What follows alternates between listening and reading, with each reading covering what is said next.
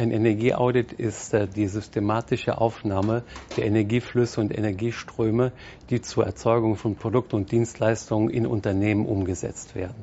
Energieaudits dürfen durchgeführt werden von akkreditierten Prüforganisationen wie zum Beispiel wir, die KPMG ZERT GmbH, aber auch durch freiberufliche Energieberater, die das schon sagen wir, mehrere Jahre tun und eben entsprechend ihr Fachwissen einbringen können.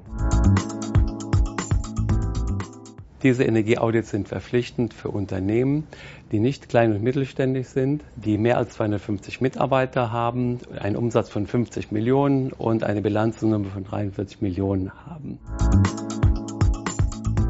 Die EU möchte unabhängiger werden von Energieimporten und hat dazu beschlossen, 2013 die Energieeffizienzrichtlinie für die Mitgliedstaaten zu verabschieden. Der politische Hintergrund hinter dieser Maßnahme ist die Überführung der Energie in die neue Energiewelt der dezentralen Produktion, die wiederum eingebunden ist, das ganze große Thema Klimaschutz.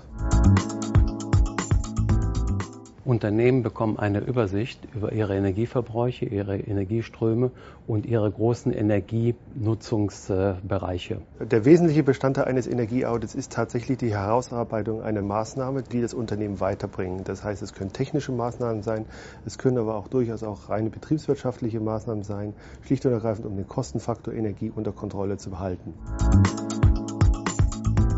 Unternehmen sind verpflichtet, bis zum 5.12.2015 dieses Energieaudit umzusetzen. Ansonsten droht ihnen eine Strafzahlung von bis zu 50.000 Euro. Wer kein Energieaudit machen möchte, kann es sich dazu verpflichten, ein Energiemanagementsystem einzuführen und hat dann auch ein Jahr länger Einführungsphase Zeit, muss dann aber das jährlich regelmäßig dann wiederholen. Das hat natürlich den entscheidenden Vorteil für das Unternehmen, es kann wesentlich höhere Energieeffizienzmaßnahmen und Kosten einsparen.